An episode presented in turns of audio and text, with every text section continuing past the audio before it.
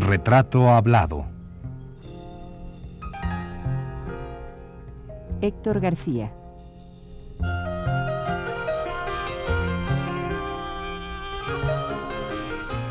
Un reportaje a cargo de Elvira García.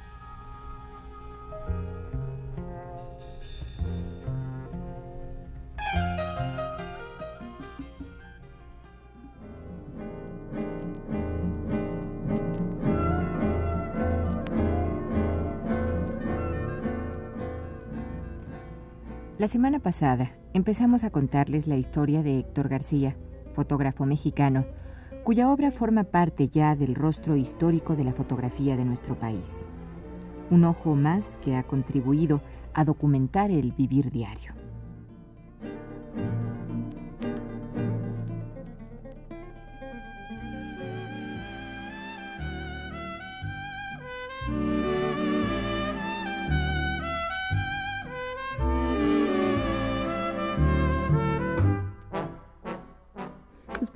Fotos, Héctor, no precisamente como que me digas qué era, qué había, sino cuándo sentiste ya la necesidad de, de, tomar la foto.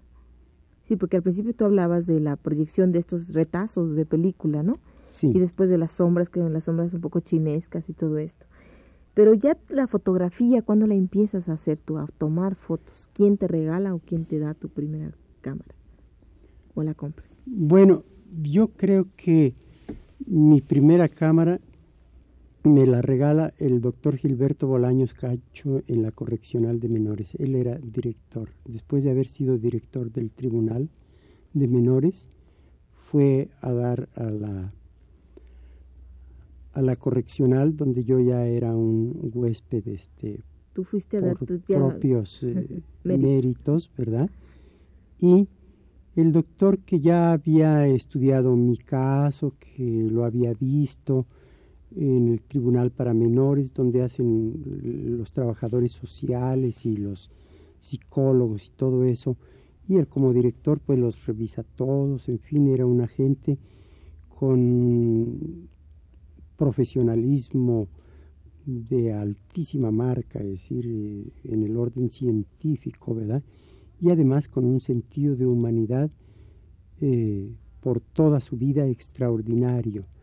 Así es que cuando él llega a la correccional, eh, vuelve a encontrarme ya un poco más calmado, yo después de varios intentos de fuga, en fin, después de, ya habían quizás pasado ah, dos, tres años, y ya estaba yo un poco más asentado, ya iba encontrando una ruta, un camino, los estudios. ¿Qué edad tenías, Héctor? Pues debo haber tenido ya para ese entonces unos 12, entre 12 y 14 años, ¿ves? Entre 12 y 15 años. Y ya había desarrollado algunas responsabilidades, ya había aprendido algunos oficios eh, en, la correccional en Tlalpan y ya me interesaba por, algunas, eh, algunos aspectos literarios eh, en la imprenta misma este, en la que aprendí el oficio de impresor y de cajista y en fin la tipografía. Ya estaba yo entrado un poco ves y el doctor me tenía, no sé, no, no creo que especial simpatía, prácticamente todos y cada una de las gentes, de los miles y miles que pasaron por sus manos, por su conocimiento, eh, merecieron una atención de él. Pero, en fin, hubo un, hubo un momento en que eh, yo tenía alguna alguna actuación quizás destacada, entonces mm, el doctor me regaló una, una camarita. Yo empecé a tomar fotografías, me empezó a invitar, él era un gran aficionado de los deportes, era cazador, era pescador, me llevaba en algunos de sus, eh, de sus excursiones a las lagunas de Zempoala a pescar y entonces yo empecé a tomar el paisaje y empecé a tomar fotografías de, mi, de la propia cotidianidad de, de, la escuela correccional. ¿ves? Así es que esas fueron mis primeras fotografías. ¿Qué se hicieron esas primeras fotos de la correccional, Héctor? Uy, he caminado tanto y, tan ligero de equipaje que quién sabe dónde estén. Pero están aquí en mi, en mi retina, en mi memoria visual, ¿verdad? Que también es muy importante que estén ahí. Claro que sí. Aunque ya es difícil volverlas eh, al papel, ¿no? Es decir, tendrías que vivir una experiencia muy similar, encontrar un lugar muy similar.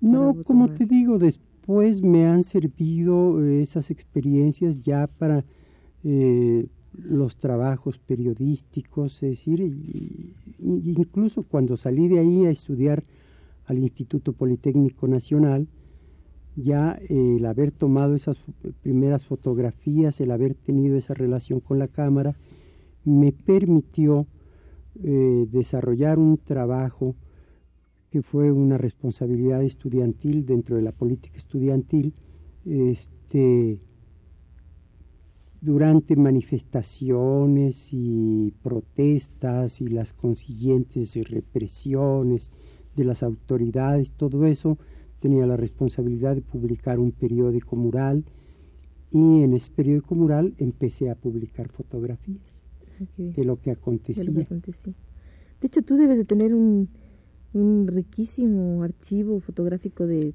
un montonal de manifestaciones, que obviamente, bueno, la del 68 es la más documentada por ti, ¿no? Bueno, y el 58 el 57 de los ferrocarrileros, 58. Sí, el, movimiento vallejista, ¿verdad?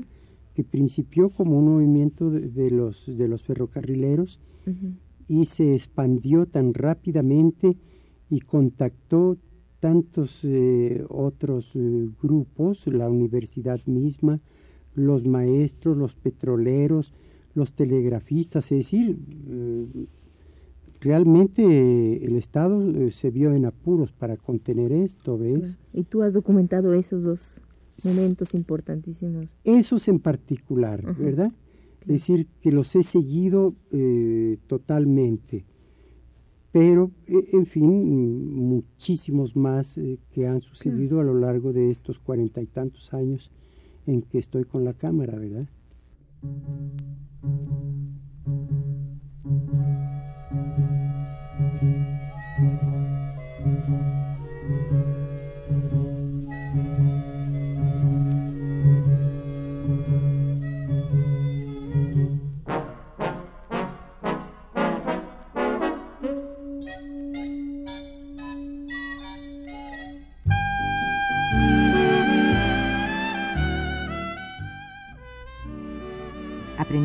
Muchos oficios, pero maestro de uno, la fotografía, nuestro entrevistado ha recorrido el país palmo a palmo.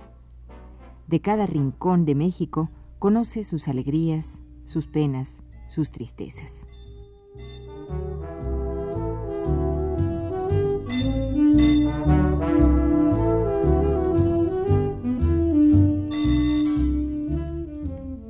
Los años 40 son definitivos en la vida de Héctor García. Es en esa época que fallece su madre, doña Amparo Cobo de García, y es también el año en que ingresa a estudiar la carrera de ingeniería. El apoyo fundamental para que Héctor realizara estos estudios se lo había dado nuevamente el hombre que durante muchos años, sus años más difíciles, iba a estar cerca de Héctor para impulsarlo, para apoyarlo, don Gilberto Bolaños Cacho. Poco tiempo antes, el mismo Bolaños Cacho le había regalado a Héctor su primera cámara fotográfica.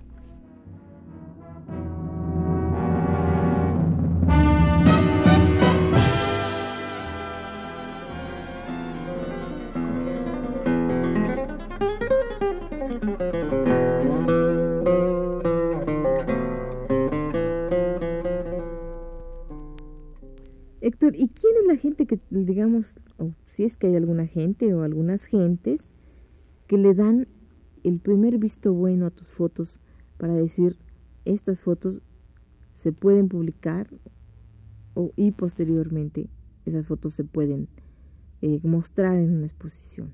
O sea, ¿quién es el que te da un poco el aval? Porque yo creo que de repente uno no sabe si ese el trabajo que uno hace vale la pena mostrarlo, ¿no? Bueno, mi trabajo es esencialmente hecho para la información gráfica de los periódicos. Y en ese sentido yo tengo pues eh, maestros en el periodismo. El primero es Edmundo Valadez, eh, en cuya revista me inicié porque ahí me envió el, doctor Bolaños Cacho después de regresar a una incursión por los Estados Unidos allá a mediados de los 40, donde fui a trabajar como bracero. Y eh, es Valadez, es eh, Manuel Ángel Vallardi, que me eh, que al saber de mi inquietud en este sentido me envió a la Academia de, de Artes y Ciencias Cinematográficas, donde estudié fotografía con don Manuel Álvarez Bravo y pues eh, la función de la cámara y de la iluminación y del sentido cinematográfico de parte de Gabriel Figueroa, pero claro, era una playa de, de, maestros que impartían las materias para formar a los técnicos de la cinematografía que se necesitaban en ese momento. Fue eh, la época de oro del cine, se producían mucho más de 100, 150 películas al año, la industria necesitaba eh, trabajadores y ese, ese instituto los, eh, eh, los formaba en todas las materias del cine, es decir, desde guionistas, este, tramoyistas, actores, maquillistas, escenógrafos, camarógrafos, fotógrafos, etcétera, etcétera, etcétera. Todas las especialidades, sonidistas y todo.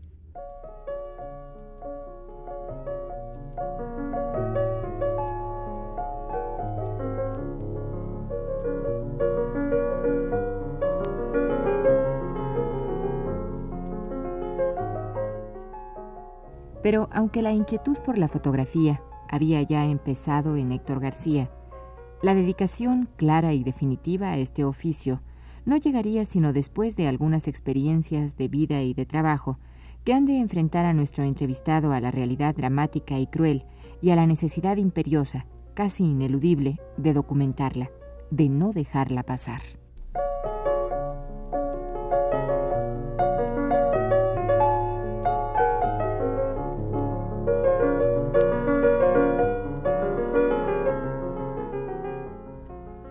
El camino que va a llevarlo a ello se da cuando, durante la Segunda Guerra Mundial, Héctor se contrata de bracero ferroviario en las compañías estadounidenses en calidad de peón de vía.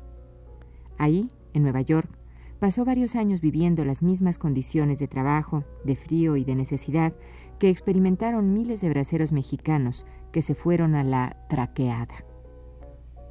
Un día, inesperadamente, uno de los trenes pasó a gran velocidad y arrolló a uno de sus compañeros. La nieve entonces, dice Héctor García, quedó salpicada de flores rojas. Eran los restos del trabajador. Yo, recuerda Héctor, llevaba en mi lonchera la misma camarita que me había regalado el doctor Bolaños Cacho. La saqué y fotografié eso que me impresionó terriblemente por su dramatismo. Al revelar el rollo, las fotografías no salieron. La reflexión tan intensa de la nieve veló el rollo. Fue tan grande mi frustración, añade Héctor, que me obligó a estudiar técnica fotográfica.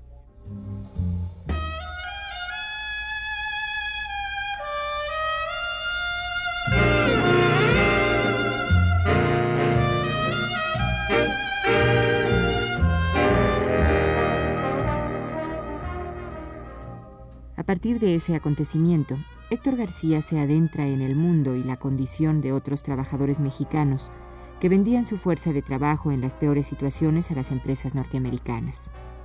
Y cámara en mano, comienza a levantar el testimonio gráfico de indocumentados, braceros y chicanos. Muchos años más tarde, casi 30 después, la revista de la universidad dedicó un número a las fotos de Héctor García tomadas en aquella época.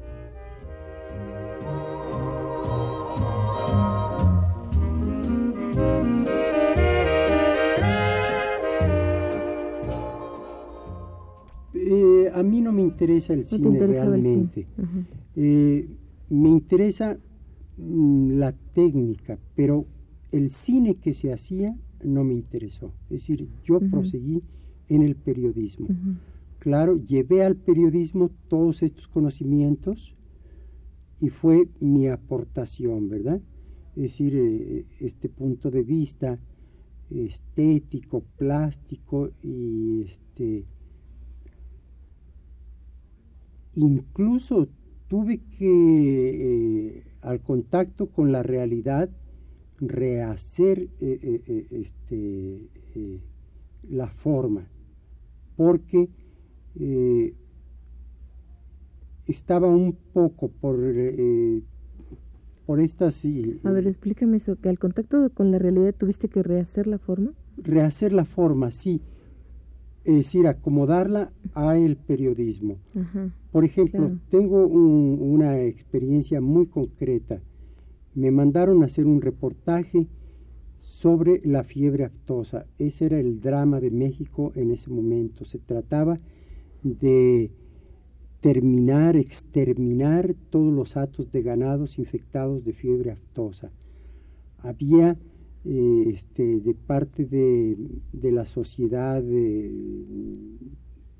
este, mundial o regional eh, este, la consigna de acabar con eso Así es que era un exterminio muy dramático en todos los rumbos del país, ¿verdad?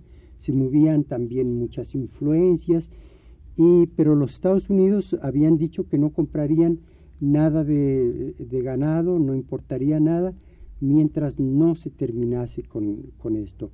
Así es que eh, para México fue algo verdaderamente terrible, dramático, una situación, y fui a hacer reportajes al Bajío. El rifle sanitario extermina, eso es, eso es tremendo, los atos de ganado. Y yo regreso con mis rollos, revelo, entrego mis fotografías y el paisaje es espléndido. Los rostros de los campesinos dramáticos, los retratos las nubes maravillosas, los pueblos soñados. Pero me dice el director, ¿y dónde están las vacas muertas y la fiebre aftosa? Yo me había ido por peteneras. Yo estaba eh, en María Candelaria, yo estaba en mis lecciones. En los cielos de Figueroa. Eh, eh, en mis paisajes figueroianos, ¿me entiendes? Entonces, de pronto, se me hizo evidente que yo estaba con esas grandes impresiones de los maestros, con esas lecciones, y hubo necesidad de despertar. a la realidad. A la realidad, al periodismo y a la realidad que vivía, y a darme cuenta de que estaba realizando un trabajo de información gráfica que no estaba este, filmando un, documental, ni un cuento, ni, era para un concurso de, tarjetas postales, mi trabajo. Así es que me mandaron a la Huasteca Potosina, a Tamazunchale, que es uno de los hoyos más horrorosos porque hay casi 50 grados de temperatura a retratar nuevamente el drama del rifle sanitario y entonces sí, ya regresé con la realidad. Así es que las influencias son tremendas. Es necesario tener cuidado con las influencias. Claro. claro que uno puede y debe seleccionar sus influencias y seguir con ellas toda la vida no hay ningún desdoro a ese respecto, pero siempre uno tiene que procurar crear, producir lo suyo y en el caso del periodismo ser objetivo. Es muy importante porque el periodismo es testimonio. Es testimonio, es documento, es documento social, es antropología, es historia, es decir, son subgéneros, eh, eh, pero todos de, la realidad, del documento. En ese momento te diste cuenta de cuál era realmente tu papel, de que tu papel ya no era el de retratar los, los cielos, aunque te gustaran. No, no, es decir, lo que pasa es que eh, eso es un ejemplo sí, de las este, muy mal asimiladas, digamos. Muy gráfico de todo lo que me estaba ocurriendo. Es decir, eh, eh, este, de, de, todo lo que me estaba ocurriendo. Es decir, yo, los ejemplos eran tan extraordinarios que estaba detrás de ellos.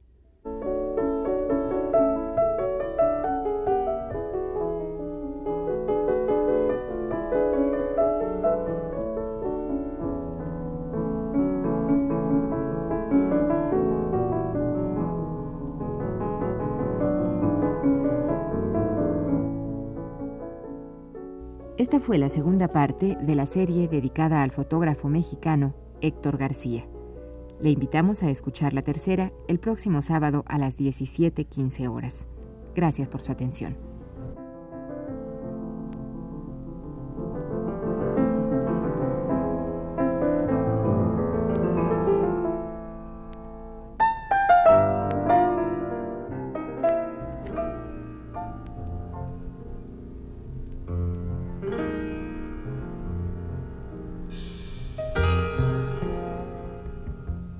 Radio UNAM presentó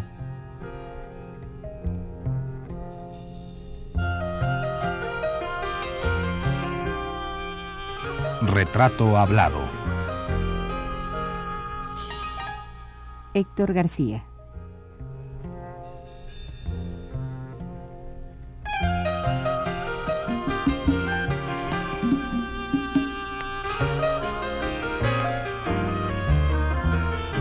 Reportaje a cargo de Elvira García.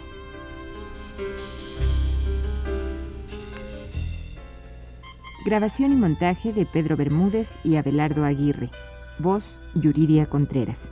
Fue una producción de Radio UNAM.